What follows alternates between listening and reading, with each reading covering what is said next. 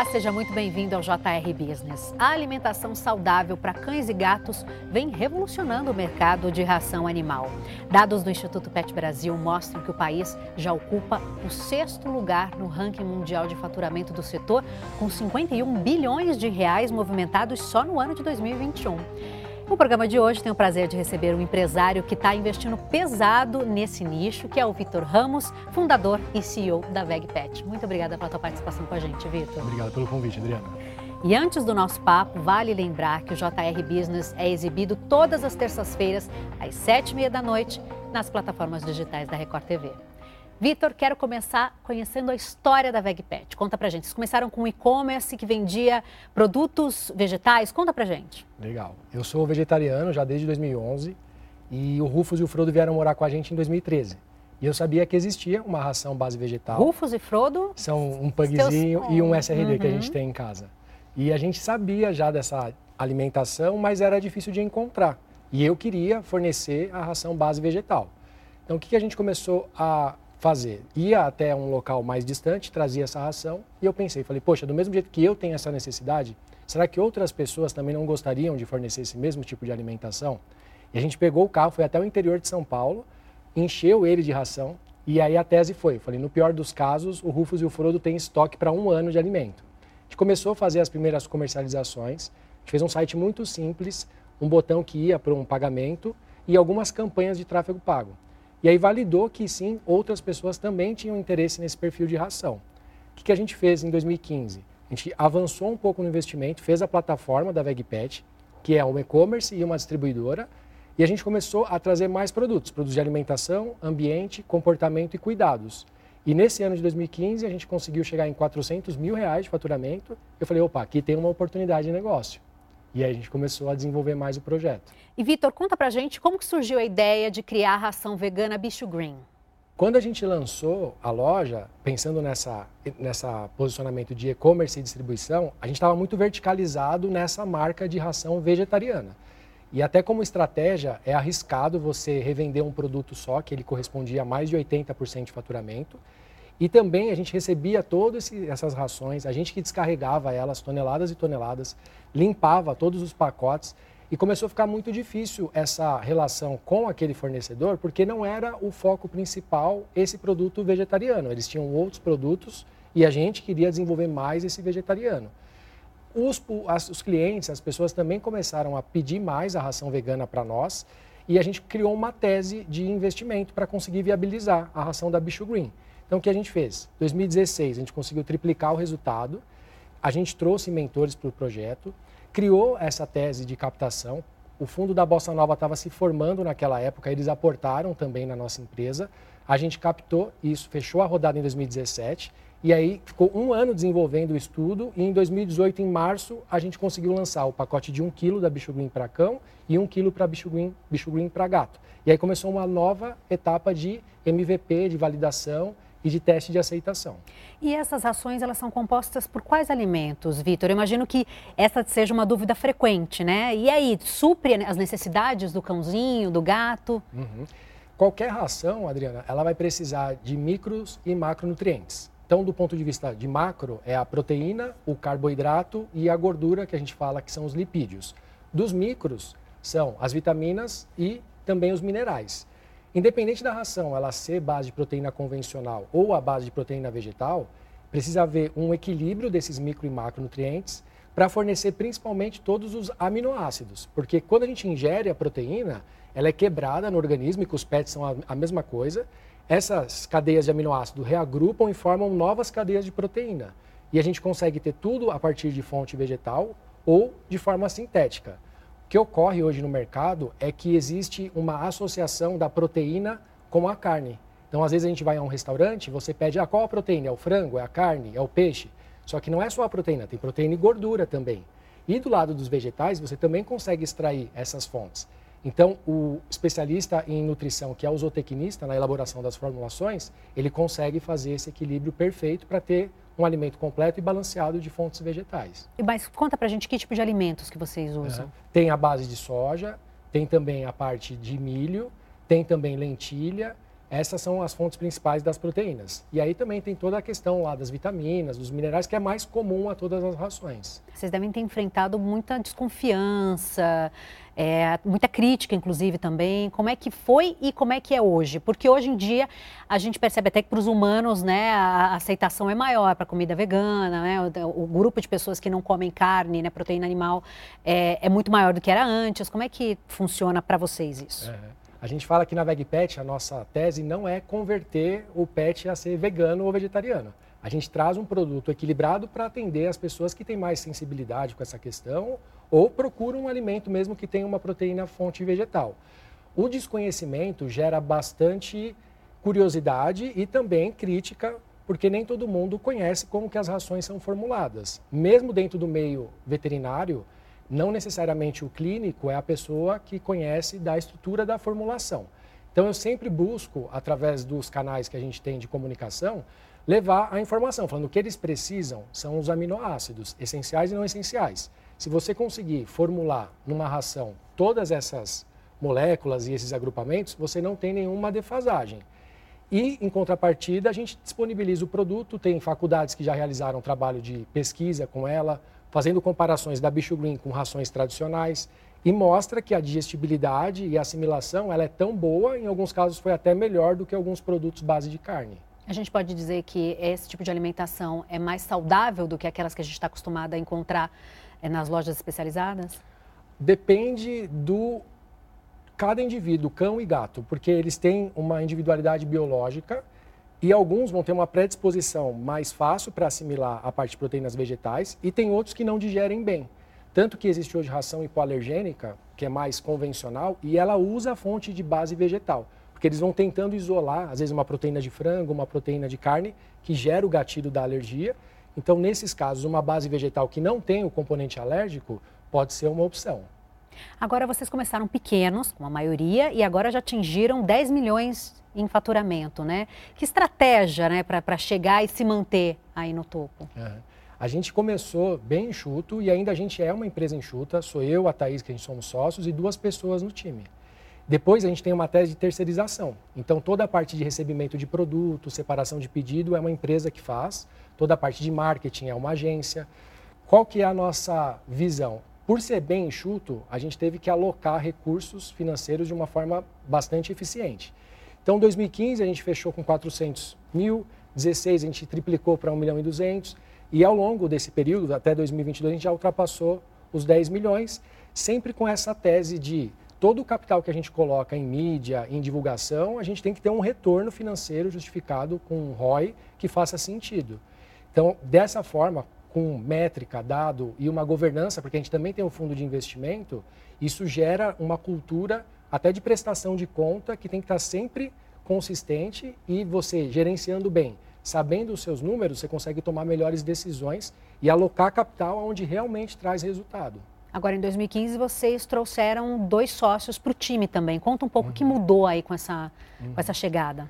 2015 foi um ano que a gente procurou mentoria nesse formato de ceder uma participação do negócio você ter pessoas que já trilharam um caminho para nós que começamos o projeto naquele momento e éramos empreendedores novos, começando agora a jornada, fez muito sentido, porque além desse capital de conhecimento, eles têm muito networking e praticamente foram os dois mentores que pavimentaram todo o nosso caminho de captação de investimento. Ajudaram a gente a criar as teses, ajudaram a gente a fazer os contatos certos, também ajudaram a gente a melhorar essa parte de gestão. Então, assim, eu penso que você ter pessoas que ou já fizeram a jornada que você quer fazer, ou então conheçam as pessoas que têm acesso a capital ou aos recursos, faz muita diferença para o projeto.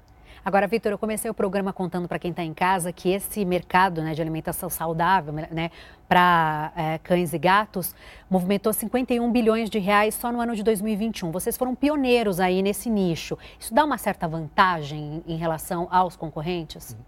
Nesse mercado de desenvolvimento de rações e posicionamento né, nesse nicho vegetal para pet, a gente enxergou lá atrás dois movimentos que são muito importantes do ponto de vista de comportamento. As pessoas elas estão mais conscientes para a alimentação delas, elas estão fazendo mais exercício e é normal hoje num familiar alguém ter uma dieta vegetariana ou até vegana, hoje é mais comum.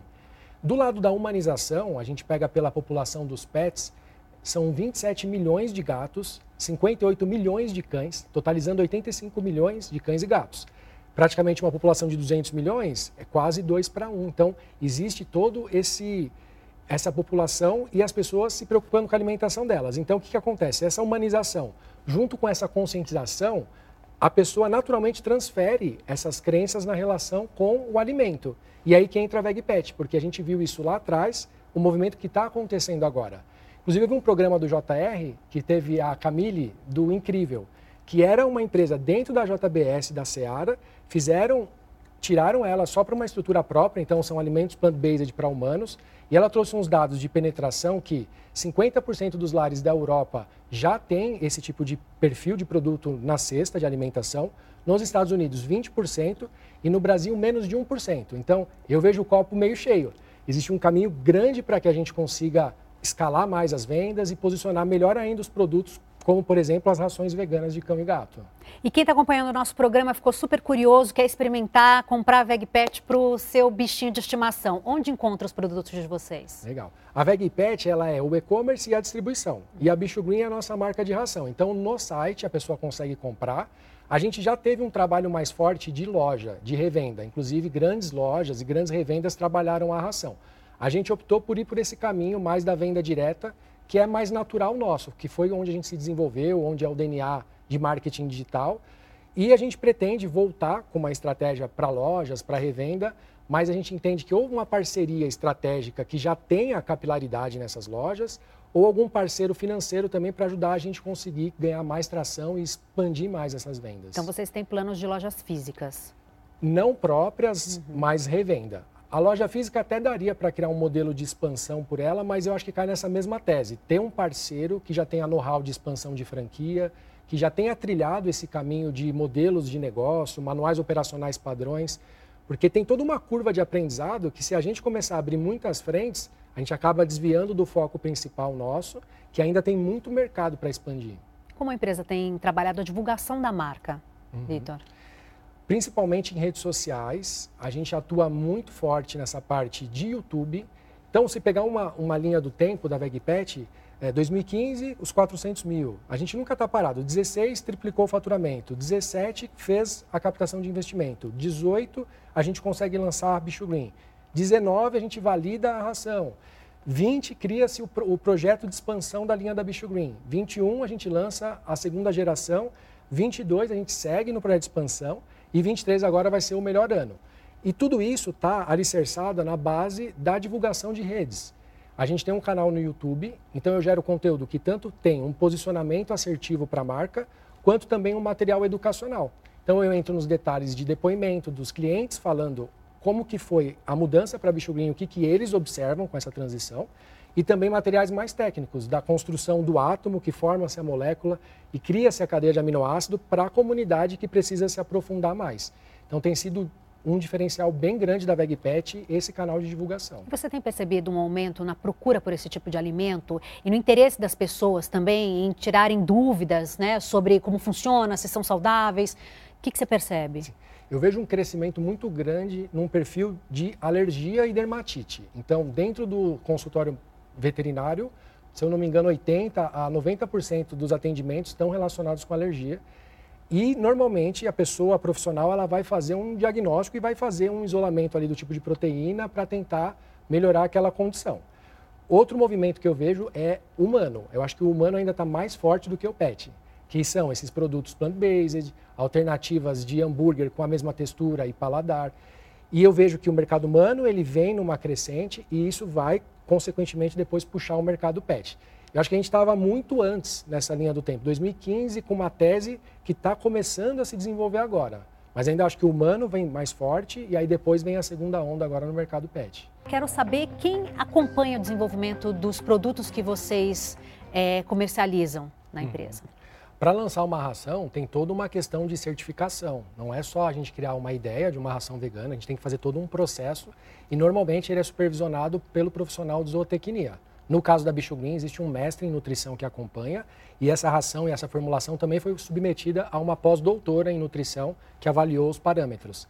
E é legal compartilhar que existe um guia que chama NRC, que é um manual que ele tem todos os níveis de garantia e a gente segue esses manuais para entregar toda a parte de proteína, carboidrato, vitamina, mineral, exatamente na quantidade que seja classificação super premium para cão e para gato. Isso faz toda a diferença para a qualidade do produto, né? Com certeza. Agora, Vitor, JR Business é um espaço para falar sobre negócios, mas também para falar sobre trajetórias de sucesso. Vi aqui que a sua formação, que você é engenheiro de software. Conta pra gente como é que foi essa, essa mudança, essa virada aí. Sim, eu fiz engenharia da computação com ênfase em software e eu comecei a trabalhar com recarga de cartucho de tinta em 2004. E eu era tímido e inseguro a ponto de quando eu comecei a trabalhar, nem o salário que eu ia receber eu sabia. Então eu lembro de ter começado nessa empresa e eu sempre tive muita paixão por querer crescer e me desenvolver no corporativo.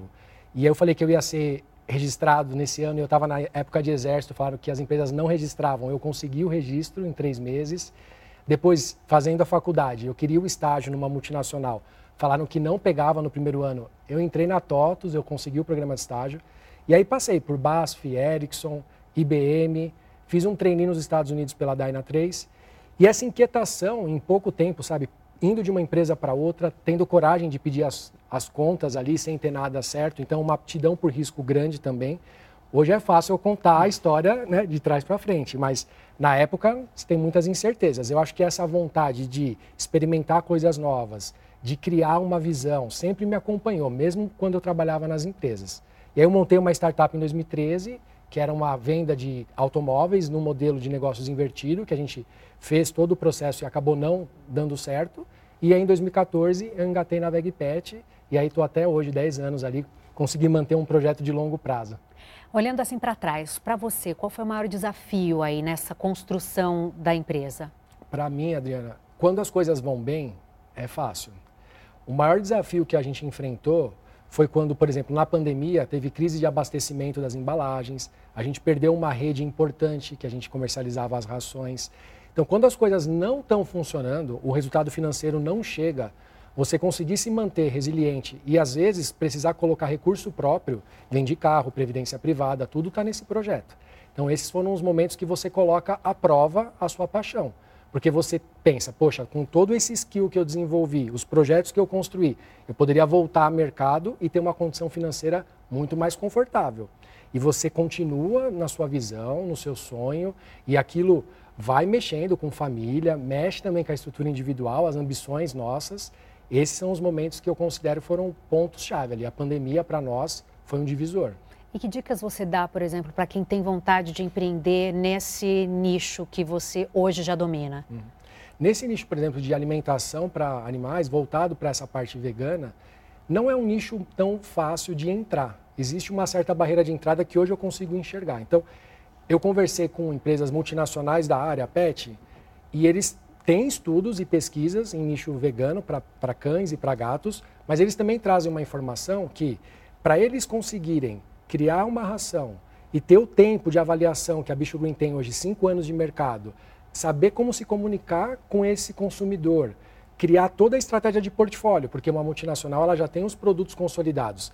E aí ela trazer um outro produto que às vezes não tem tanta sinergia, como foi o caso da Incrível, né, que deslocou a marca, é um desafio grande. Então hoje eu vejo que a gente tem um ativo valioso nas mãos e para as pessoas que querem começar, eu indicaria, começa com um nicho, vai validando as suas teses, não busque investimento antes de já conseguir alguma atração de vendas. A gente conseguiu fazer toda uma jornada antes de buscar capital. O investidor prefere que você faça o bootstrapping, que é você aportando do próprio bolso e reinvestindo no seu projeto. A partir da hora que você criar um volume de vendas, as coisas começam a ficar mais fáceis. Melhores negociações, você vai ter mais portas abertas. Então eu faria essa estrutura, nicho, escala inicial, aí pode buscar capital e conseguir tração. Agora, imagino que deva ser grande o desafio de concorrer, por exemplo, com empresas enormes, consolidadas e que muitas, muitas vezes vendem produtos mais baratos. São outras propostas, obviamente, mas são produtos mais baratos. Como é que vocês é, atuam aí nessa, nessa comunicação também com o público para explicar é, sobre as vantagens dos produtos de vocês e também para vocês se manterem? Uhum. E é uma excelente pergunta porque existe o produto substituto. A pessoa fala, tudo bem, eu dou a ração vegana, mas com essa crise econômica, ela pode abrir mão de comprar um produto super premium para dar um produto premium de entrada que tenha na composição a base da carne. O que a gente faz? é justamente tentar essa abordagem de comunidade. Hoje o canal do YouTube, a gente tem uma comunicação próxima desse nicho vegano para pet. A gente é o maior canal do mundo, a gente tem crescido de forma bem consistente em visualizações. Então foram as formas que a gente encontrou para se diferenciar das grandes empresas, porque justamente ela tem uma capacidade produtiva maior, ela tem um custo de matéria-prima menor, ela já tem a cadeia de distribuição pronta. Então a gente precisa fazer com que o público consumidor seja um embaixador da marca, que eles divulguem. E o público vegano e vegetariano, quando gosta de um produto, ele recomenda, ele indica e ele vai no estabelecimento que tenha esse produto. Então toda essa estratégia de marketing faz sentido para que a gente consiga se diferenciar um pouco do grande. E o grande que quer entrar nesse mercado, ele também tem dificuldade. Por mais que ele seja grande, às vezes ele investir numa pesquisa que ele vai precisar fazer, gastaria às vezes mais recurso financeiro do que talvez consolidar um projeto que já está nesse mercado, já tem o histórico e ele conseguiria salvar muito tempo ao invés de começar uma marca do zero. Então, a gente também tem um ativo interessante na mão que a gente precisa saber como se posicionar. E agora, com, bom, passado aquele período terrível do isolamento, os eventos voltaram, as feiras. Qual a importância desses locais para vocês apresentarem a marca, também encontrarem parceiros? Uhum. A gente participou, tem a maior feira pet, a Pet, pet South America, nas edições de 2021 e 2022.